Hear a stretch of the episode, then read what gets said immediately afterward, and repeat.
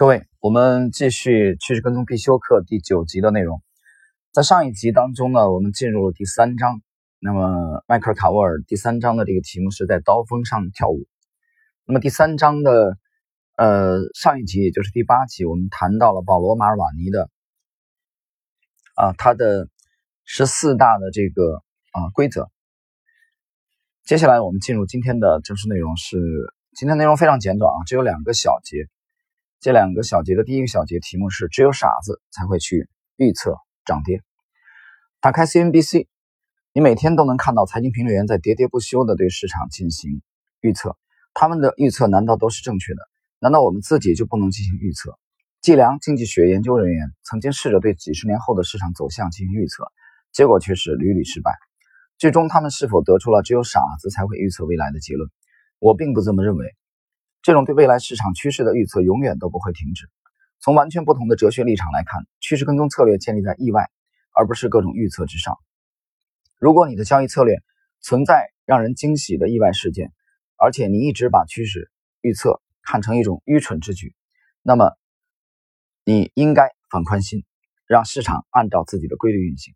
这也就意味着要对有效市场讲说：说不，市场显然是无效的。因此。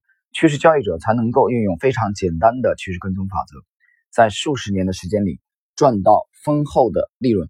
啊，这里我必须要解释一下，迈克尔·卡沃尔这里白纸黑字写的是市场显然是无效的。啊，这个我持保留意见，我觉得市场是部分有效的。哦，也就是部分有效，部分无效。啊，并不是说市场显然是无效的。如果市场显然是无效的，那也就意味着其实有很多。定错价的标的出现，而我并不认为认为定错价的标的有，但很少，并不是很多。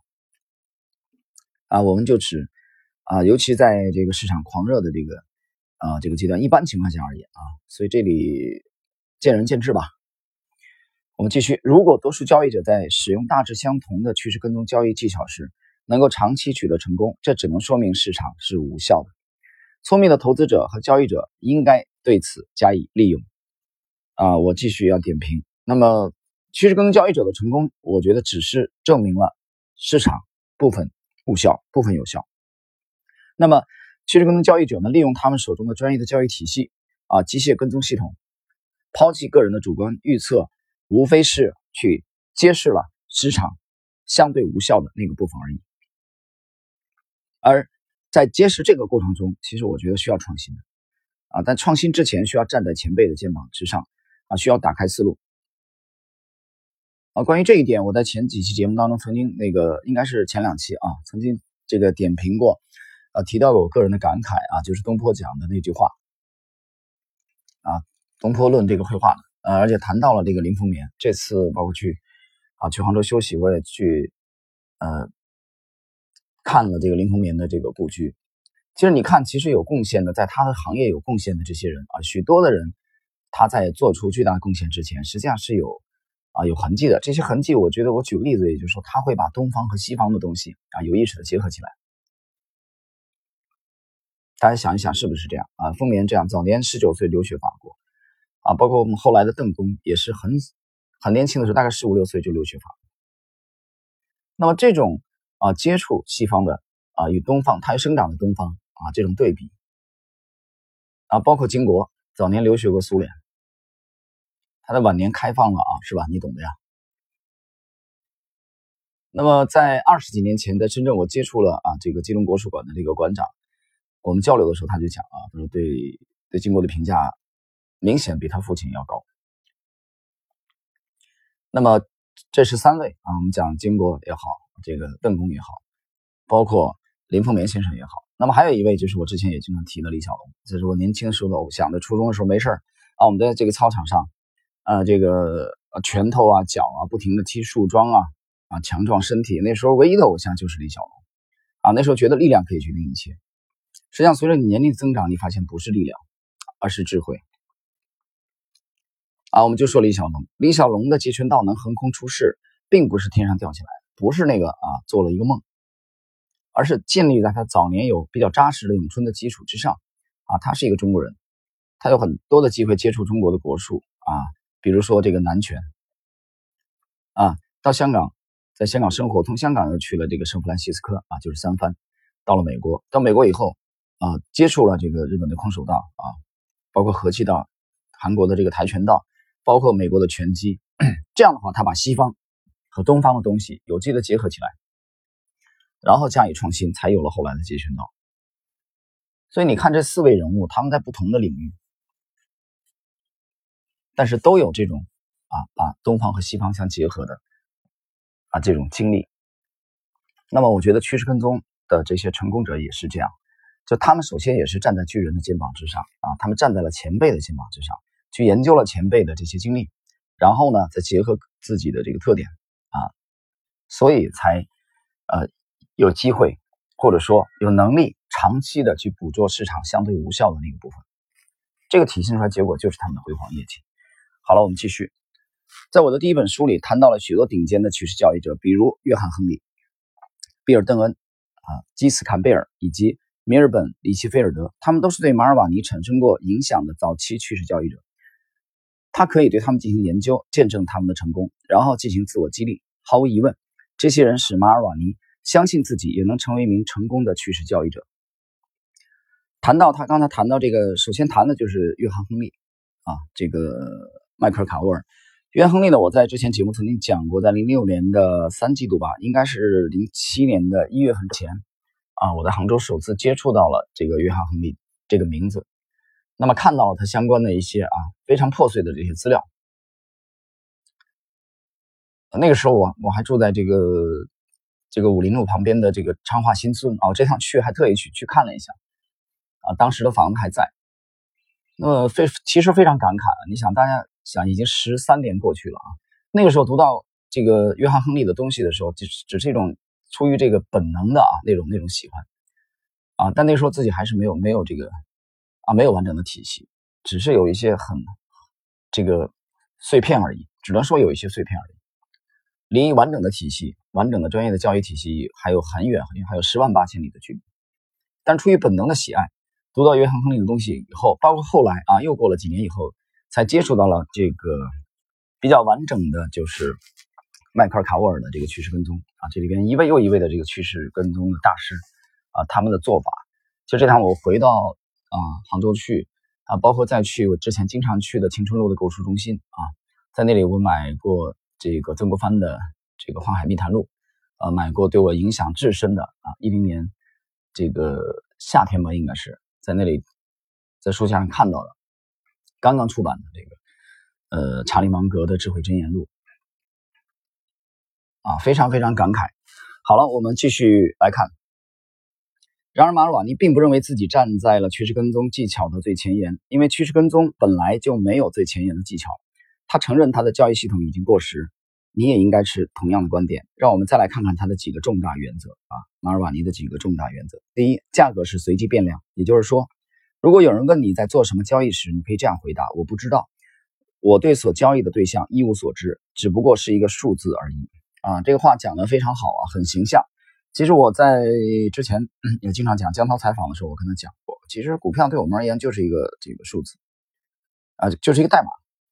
啊，我不认为这个这这个公司比那个公司能好在哪儿，或者能差在哪儿，啊，就是我我对公公司的这个，比如就说 A 股吧，我们现在主要是 A 股，那么我对 A 股的单一的这个微观的基本面公司，我不是特别感兴趣。比如说，我并不是很关心茅台的啊报表，茅台的业绩怎么样啊，存货怎么样，净资产收益率怎么样，毛利率怎么样啊，主营业务利润率怎么样，我不关心这些玩意儿，或者说我不是很关心。对吧？茅台、五粮液的这个这个差异啊，市场份额这些东西，这都是基本分析的套路。我觉得茅台在我这儿就是一个代码，就是一个六零五幺九，就这个代码而已。啊，那天那天这个跟江涛沟通事先节目之前啊，我跟他讲，我讲的很极端，我说这个我根本不关心你是这个你这公司是啊造马桶的还是造卫星的、造芯片的，这不重要，这真的不重要。对趋势跟踪而言，它一点都不重要。但是有一点，什么很重要啊？它的图表很重要。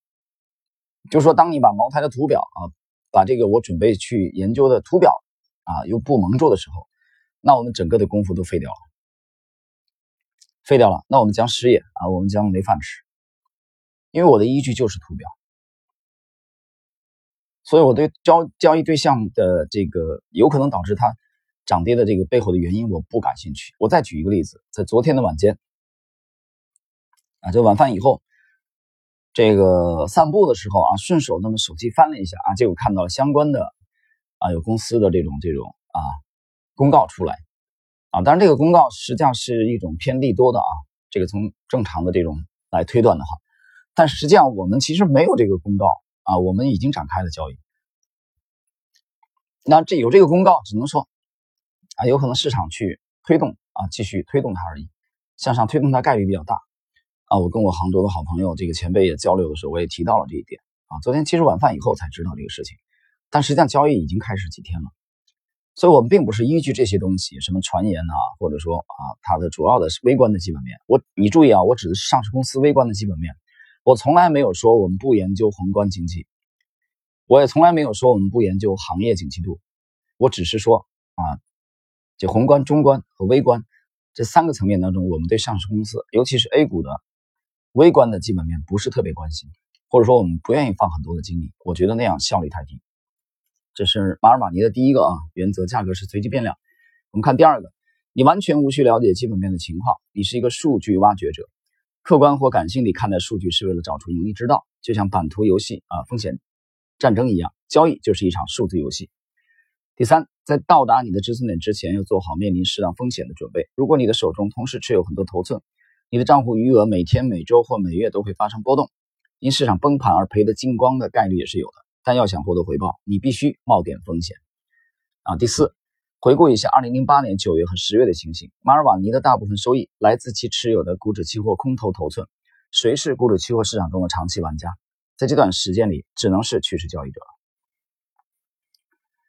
了。呃，零八零九年，大家想嘛，全球的这个这个金融危机啊，次贷美国次贷危机，这个啊是导火索。那这种情况下，马尔瓦尼的这个他是靠做空啊盈利的，做多在这个阶段，零八年的这个九月到十月是很难的，非常困难的。好，我们继续，马尔瓦尼甘愿冒全部的风险，获得丰厚的回报，他是如何做到这一点的？我们观察一下。他是多年来获利最多的前十笔交易。从该表中我们可以看出，不错过每笔交易是多么重要。他从某些大趋势中赚到的利润的一部分，就能抵上你全年的获利。我们来看看这个马尔瓦尼获利最多的前十笔交易啊。呃，第一笔是利率做多的，那么这个时间呃长达从两千年十月到零三年的五月啊，收益率百分之六十六点五七，很夸张啊。第二笔外汇做多，开始时间两千年二月到零五年的十一月，我的天呐，啊，已经是超过了五年，五年半，获利百分之五十。铜第三笔做多，两千零三年的九月到零六年的五月，啊，接近两年，百分之四十四点六四。石油做多第四笔，九九年六月到两千年十月，啊，一年半，获利百分之二十九点一八。第五笔谷物做多，零七年五月到零八年二月，啊，半年多。那么二十八点三四的获利，呃，接下来股票做多，零五年五月到零七年二月，啊，获利百分之二十六点六三啊，这个倒并不是特别突出啊。然后接下来还是股票做空，零八年九月到零九年三月，这个获利是百分之二十五点三一。接下来是第这个八笔贵金属做多，零五年十一月到零六年四月，获利百分之二十三点零八啊。然后最呃倒数第二是天然气做多。两千年三月到两千年十二月啊，九倍的时间，获利百分之二十一点零五。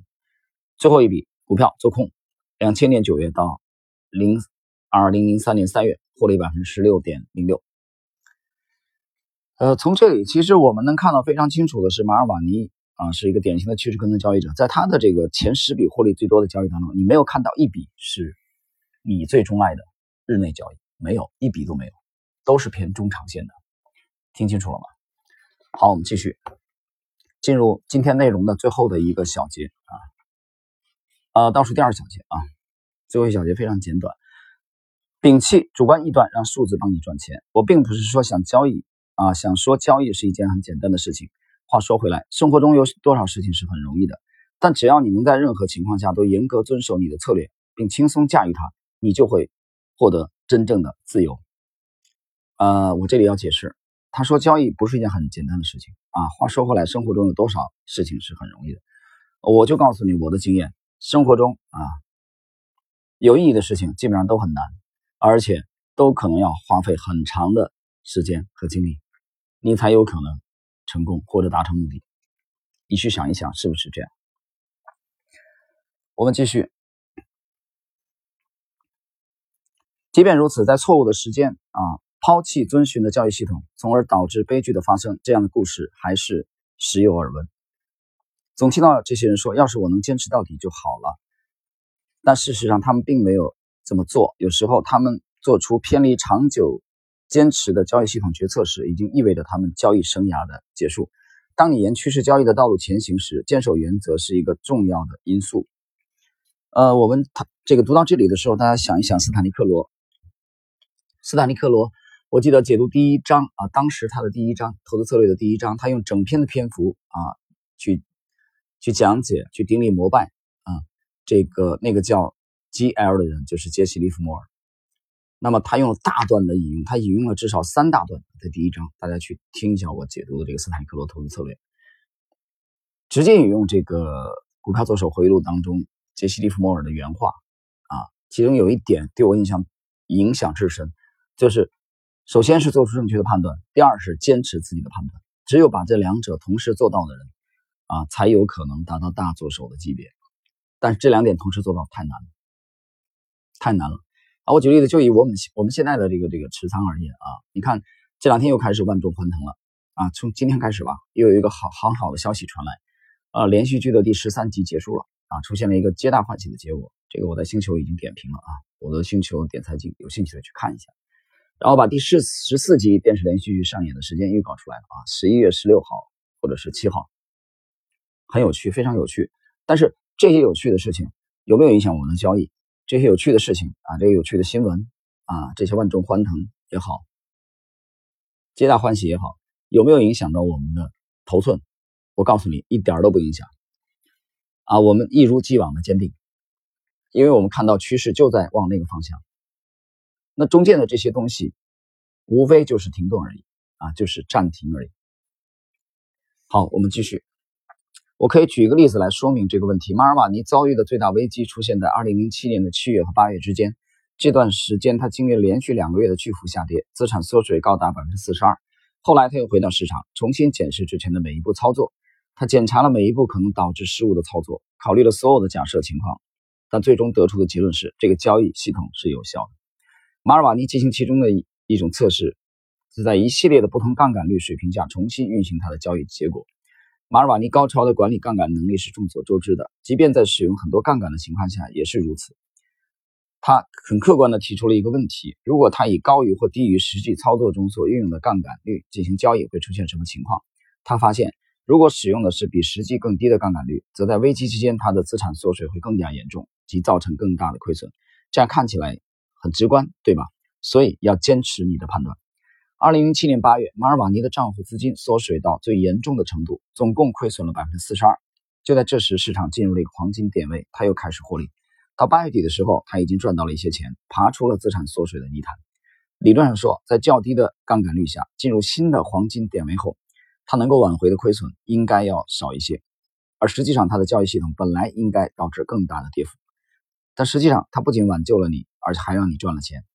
二零零七年还有一个有趣的教训：如果你不知道二零零七年、二零一一年以及之后的时间有什么关联，我只能说你并没有弄明白我所讲的趋势跟踪。这一年对马尔瓦尼来说，表现最为优异的是加元市场啊，表现最糟糕的是澳元市场。呃，后边他谈了这两个啊市场，对我我觉得意义不是很大啊，我们把它略去。进入今天内容的最后的一小段啊，一个小节，就是系统没喊停，绝不离场。很多人将风险和波动混为一谈，他们认为像马尔瓦尼的系统那样，趋势跟踪系统的丰厚收益蕴含着比现实高出很多的风险。实际上，接受趋势跟踪带来的更高风险，能够降低你的股票和债券投资的风险。这是因为当趋势跟踪出现急转时，一般的股票和债券投资产品也会发生转折。不过，要让人们接受这个概念并不容易。破产风险及承担了过多的风险，导致你没有多余的资金进行投资，这应该是你坚守的底线。以马尔瓦尼为例，只有当他的账户资金减少到某一个点，以至于他无法使用投资策略时，他才会停止运用交易系统进行交易。因此，破产风险是一个真实点位。在这个点位上，马尔瓦尼的交易系统指示他不要在任何市场中进行交易。交易赢家确信，交易系统的价值就在于让你能够持续地进行交易，直到你身无分文为止。